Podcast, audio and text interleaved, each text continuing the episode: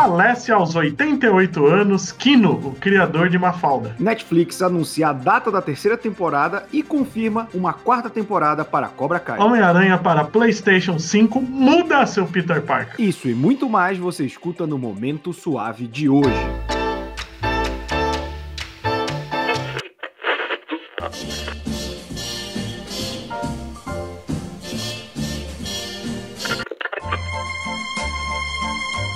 Você está ouvindo ao Momento Suave, aqui no LibPlay.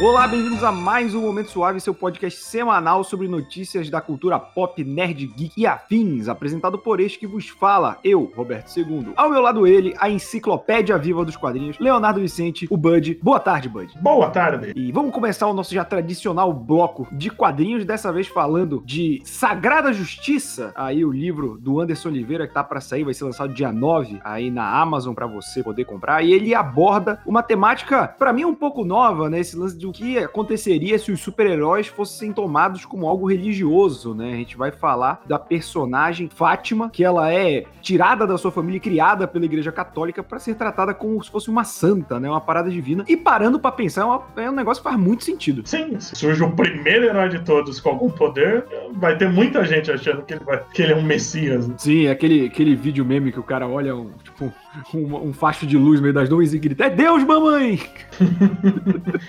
só lembrar do Thor em 2099, que tinha igreja de Thor. E aí o autor do livro Anderson Oliveira mandou pra gente todo o material, lembrando sair dia 9, devemos fazer resenha aí nos nossos meios de mídia, então fiquem ligados. Agora passando para um lançamento italiano no Brasil, Gea, que é uma HQ italiana influenciada pelo mangá, vai chegar ao Brasil pela Red Dragon Publisher, que colocou no Catarse aí a campanha do primeiro volume, que vai ser produzida pelo Luca Enoch, né, que foi publicado na Itália de 1999 a 2007, com 18 edições. E eu não sei o que esperar, porque eu não gostei muito da capa não, Vicente. Não, é porque pega muito o estilo de, de mangá misturando, né, aí fica meio esquisito. Mas é um negócio muito diferente do que a Bonelli costuma fazer, que só por isso já vale a curiosidade, né, a personagem é um tipo de caçadora de demônios, uma personagem adolescente, tudo é bem diferente, né, do, do, do que costuma ser no Bonelli. Foi o primeiro título Bonelli a ser produzido totalmente pela mesma pessoa também. Tem, tem bastante inovação.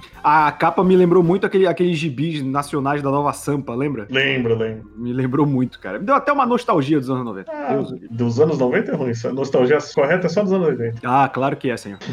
Mas falando em coisa que velho gosta, a Panini vai lançar Batman Criatura da Noite. Para quem não conhece a história aí, você lembra do Superman Identidade Secreta? Em que você tem um Clark Kent do mundo real e que ele acaba meio que enchendo o saco de ser comparado com Clark Kent Superman dos quadrinhos, mas aí dá uma reviravolta, ele descobre que tem poderes. É uma premissa um pouco parecida que o Kurt Busiek fez com o Batman e com a arte do John Paul Leon, que fez Mother Panic, né, também. Arte muito bonita. E finalmente vai sair no Brasil com um bom atraso, né, Vicente? Que anos foi publicado originalmente? É, o problema é que lá teve um atraso, teve uma pausa gigante no meio. Eu acho que ela acabou de ser publicada só ano passado mesmo. Foi, é, então ficou o quê? Uns um, dois anos para ser publicada? Que eu lembro é, que ela foi isso. anunciada há muito tempo. Ela foi anunciada há muito tempo. Logo quando acabou a Identidade Secreta, o Bills falou que queria fazer um projeto com o Batman na mesma pegada. Aí ele demorou muito para lançar. Quando lançou, saíram, acho que lá fora foram cinco ou seis edições, eu lembro agora. Mas antes da metade, ou na metade, teve uma pausa de, de mais de um ano, se não me engano. Aí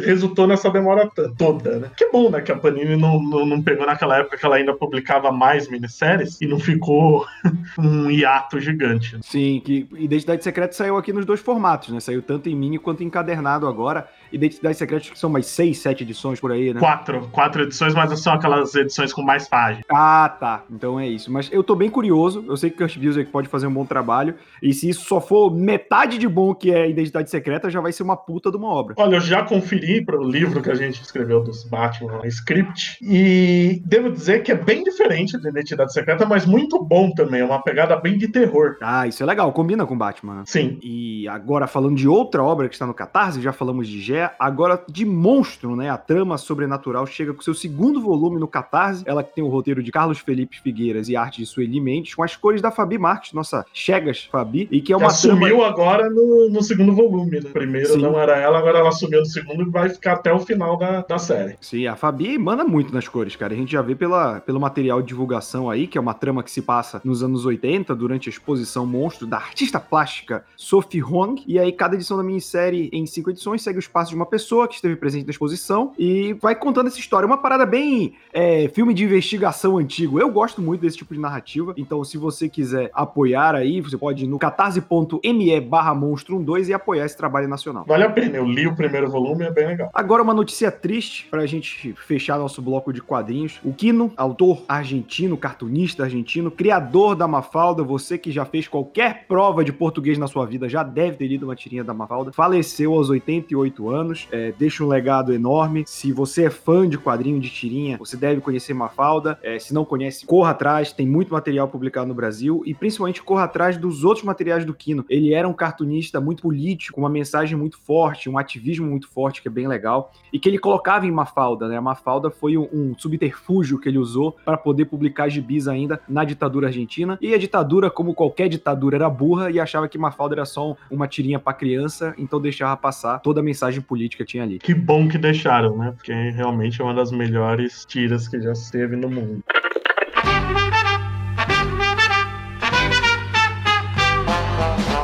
Passando para o nosso bloco de cinema e séries, aparentemente a Marvel tá investindo aí no Disney Plus porque vamos ter uma série do Nick Fury, Vicente. Demorou, né? Como a gente queria o Samuel Jackson aparecendo com mais destaque no papel, né? Depois de quanto tempo? Dois, 12 anos fazendo papel, né? No cinema e na TV várias participações, mas o único papel grande que ele teve até hoje foi Capitão Marvel. Eu acho que além do, da Capitã Marvel, ele teve um destaquezinho também no Soldado Invernal, né? É, teve, mas, mas mesmo assim, o tempo em tela foi, foi pequeno, que teve importância, né? É. E ainda não teve nenhum detalhe divulgado, né? Então não dá pra gente ficar conjecturando aqui se vai ser o, o que tornou o Furry um cara fodão da Shield, ele mar novo, se já é pós os filmes essa estruturação da espada, né, pra, pra próxima fase da Marvel. Tá no ar ainda. É, tem rumores que vai ter ligação com invasão secreta, né? Então vamos ver, mas todo mundo quer enfiar invasão secreta em tudo, em rumores já faz alguns anos. E também temos novos anúncios por parte da DC. O Adão Negro escalou o ator que vai fazer o Gavião Negro, né? O Hollywood Reporter já tinha anunciado que o ator Aldis Hodge, que fez Estrelas Além do Tempo, Homem Invisível, estava em negociação para viver o personagem no filme do Adão Negro, e aí o ator foi lá nas suas redes sociais, confirmou que foi contratado. É, eu achei legal, né? Ainda não vi, né? Vicente, você que tá mais em grupo aí de Facebook, muito churume quanto a isso, né? Por ser um ator negro, e o Gavião Negro é um personagem historicamente branco. Mas quando você pega pro cinema e você fala um cara que tem origem no Egito Antigo, faz todo sentido você escalar um ator negro. Ainda mais que a gente acha que Adão Negro vai ter muita parte no Egito, né? Sim, com certeza. E claro que teve churume, né? Mas é aquilo lá, o Gavião Negro é um personagem que reencarna. Ele já foi egípcio, americano, inglês, kryptoniano, raniano, tanagariano, já foi tudo que existe no universo. Sim, recentemente mostraram uma encarnação dele raniana e kryptoniana. Rapaz, isso eu não sabia. É, ele, ele tem encarnações em todos os lugares de todo tipo, né? Então não tem desculpa, né? Lembrando que até a, a Mulher Gavião recentemente se tornou negra também. É verdade.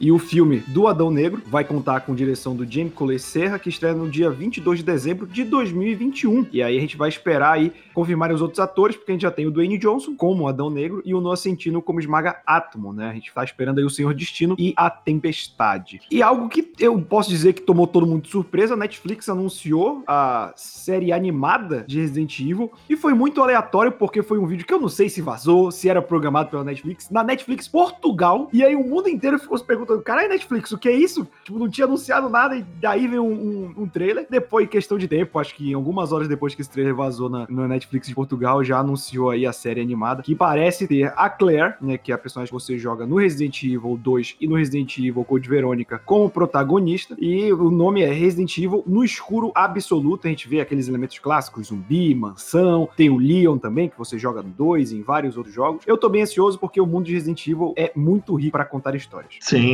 Muito rico, tá muito bonito, na mesma pegada dos longas em animação, que eram muito bons e que tinham os dois como os protagonistas. Dá uma impressão que é continuação direta, e os longas eram dentro da cronologia dos jogos, né? Vamos ver se vai seguir isso. É, pelo pouco que eu vi do trailer, parece que é dentro da cronologia do jogo. É, a impressão que eu tive é, é realmente que é uma continuação direta desses longas. É, ao, ao, contrário do live action, né? Que já falaram que vai ser uma história à parte. Sim, já falaram, e lembrando agora, puxei de memória aqui, quando a Netflix anunciou que ia produzir material do Resident Evil. Tem mais de dois anos isso aí, né? Então, eles anunciaram que era uma animação primeiro.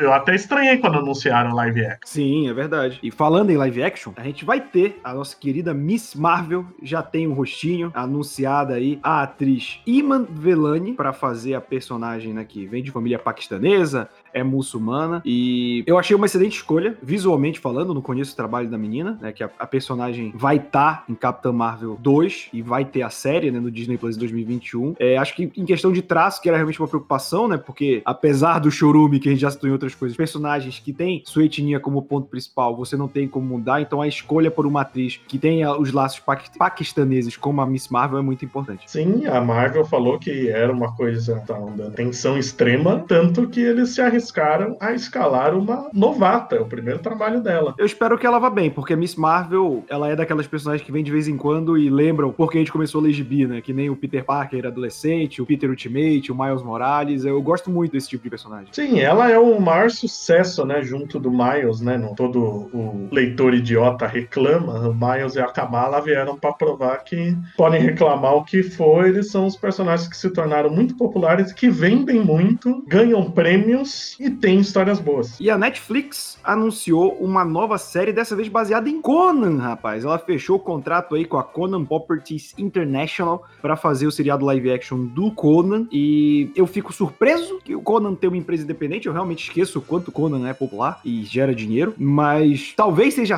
a chance da gente ver o Conan dos gibis, Vicente, porque o Conan do Schwarzenegger é um filme que eu gosto, mas não é o Conan dos gibis, é o Schwarzenegger fazendo um bárbaro. Sim, é, não é nem o Conan do livro, nem o do gibi, né? O, o do Momoa, por outro lado, eu acho bem próximo do Conan dos livros, só que o filme é ruim. Agora vamos ver se vai ser essa chance. Eu espero que sim, porque a Netflix tem um interesse enorme em adaptar gibis, né? Como a gente bem sabe, como Umbrella Academy mostra, como as séries da Marvel mostram, como várias produções menores, de gibis menores, como o Old Guard e o Resgate mostram, né? Então, espero que seja esse o caminho. Eu vou dizer que se eles tivessem que pegar um gibi para fazer, eu queria muito que eles tivessem o Conan do Kurt Busiek, cara, ali do início dos anos 2000. Aquilo era muito legal. Sim, os dois melhores Conan que existiram em gibi, o primeirão lá no Roy Thomas, que durou 278 anos, 9 meses e 11 semanas, e o do Kurt Busiek, que dá um salto de qualidade, porque já é, um, além de ser... São dois escritores incríveis, mas o Kurt Busiek dá um salto de anos sem a gente ter Conan sendo publicado, e é um Conan, uma história, né, um HQ mais atual, né,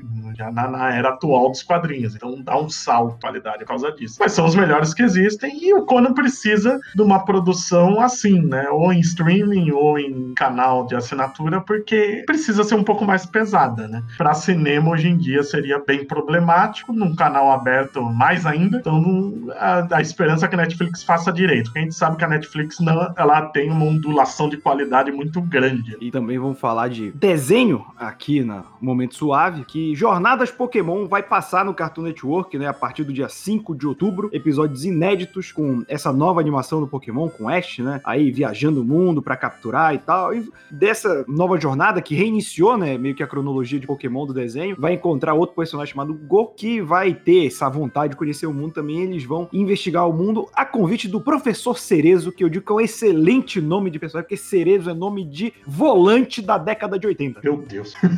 Não consegui nem comentar outra coisa depois.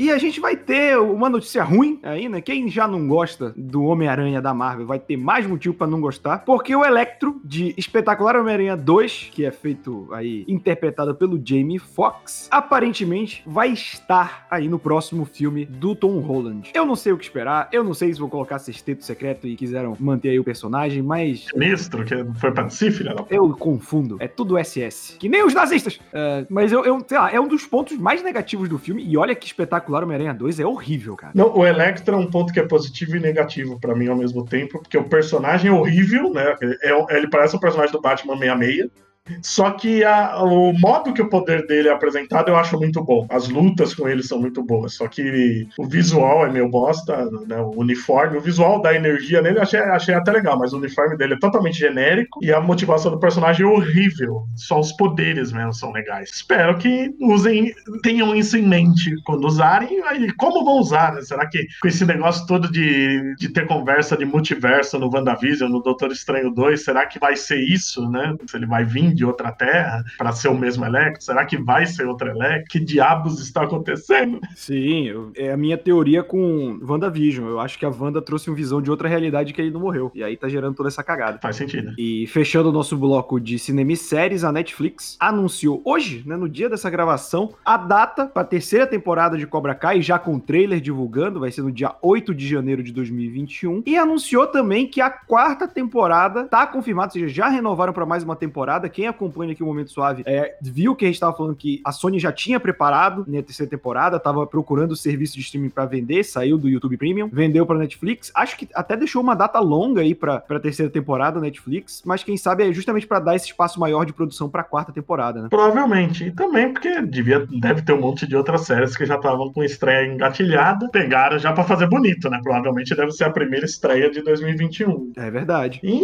espero que seja tão boa como a primeira e principalmente a segunda temporada. Espero que, que, que nos surpreenda, porque que série boa. É verdade. É, foi uma, foi uma grata surpresa, assim, porque tinha tudo para ficar meio pastelão, né? Que nem o filme original. É, e é exatamente o contrário, né? Na, a segunda temporada, principalmente, eu acho que ela dá uma profundidade tão grande pros personagens que realmente me, me, me pegou totalmente de surpresa, mais do que a primeira até.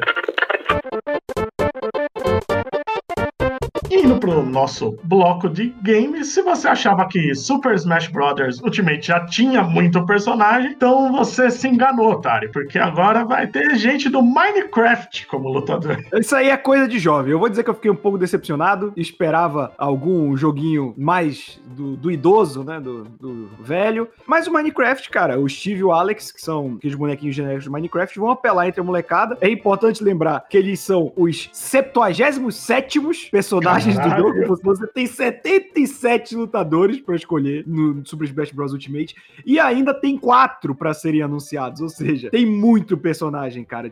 É, são a, o, a, novidade, né? Mas tipo, se a gente for parar pra pensar o Super Smash, cara, tem personagem do Fatal Fury, que é o Terry, tem personagem de Street Fighter, o Ryu, Ken, tem Banjo Kazooie, tem, cara, de tudo aí um pouco. Acho que tem Castlevania, tem Bayonetta. Esse foi o Super Smash que eles realmente investiram nos personagens. Eu tô curioso aí pros quatro restantes, quem sabe uma surpresa pra gente mais à frente. É, vai ser pra velho, vai vir o cara do Pitfall. Né? ah, eu não duvido não, hein? Ah, é 20 minutos só pra você escolher o jogador, né, na indecisão. É, tipo quando você abre o iFood, né? Putz, pior. No iFood você vai pelo que tá em promoção, pelo menos. É verdade. e fechando as notícias de hoje, o Homem-Aranha do PlayStation 5, né, que vai estar disponível também para o novo console, passou por uma mudança no seu Peter Parker. É, o a Sony divulgou, né, as imagens do remaster para PlayStation 5 e surpreendeu as pessoas por mudar o rosto do Peter Parker, né? Segundo informações oficiais, foi para deixar mais parecido com o dublador, mas a internet não perdoa e já diz que foi para deixar um pouco mais parecido com Tom Holland, talvez criar esse apelo aí. Eu, particularmente, eu gostei da melhoria gráfica, mas eu achava que não precisava mudar a fisionomia do personagem que já estava estabelecido. É, idem, porque eu acho os rostos da versão original bem esquisitos, todos eles. Eu acho muito artificial, muito esquisito. Mas essa desculpinha da mudança, né? por que, que mudou de dublador, né? Em primeiro lugar. Né? É, então. não faz sentido, né? Não faz sentido. Realmente deve ser para aproximar do Holland. E, me incomodou que, como o jogo estabelece um aranha que já tá em atividade há anos, eu achei que o rosto ficou muito novinho pra um, um aranha assim. É, porque se você para pensar que se for que nem o gibi que o aranha começou com 17, mesmo que você jogue 15, que tem algumas variações é do aranha que falam é, 15. Normalmente é 15, é. Mesmo assim, parece que aí ele tá com 24, 25, né? É. é, mesmo assim, tudo bem. 10 anos de atividade é bastante. Mas com isso, nós chegamos ao fim de mais um momento suave. Agradecendo a você que nos escuta. E quem quiser ler essas essas e muito mais notícias, Vicente, onde é que vai encontrar? É só visitar o falaanimal.com.br e também seguir a gente nas redes sociais, no Instagram e no Facebook como Fala Animal e no Twitter Twitter como Fala Animal Site. Lembrando que o Momento Suave é um braço do canal Hora Suave, lá youtube.com.br Hora Suave, que a gente fala de série, de quadrinho, de cinema, de videogame, muito vídeo quase todo dia para você. Estamos toda sexta aqui no Live Play, em todos os agregadores de podcast, no Spotify e no Deezer. Até semana que vem. Até lá.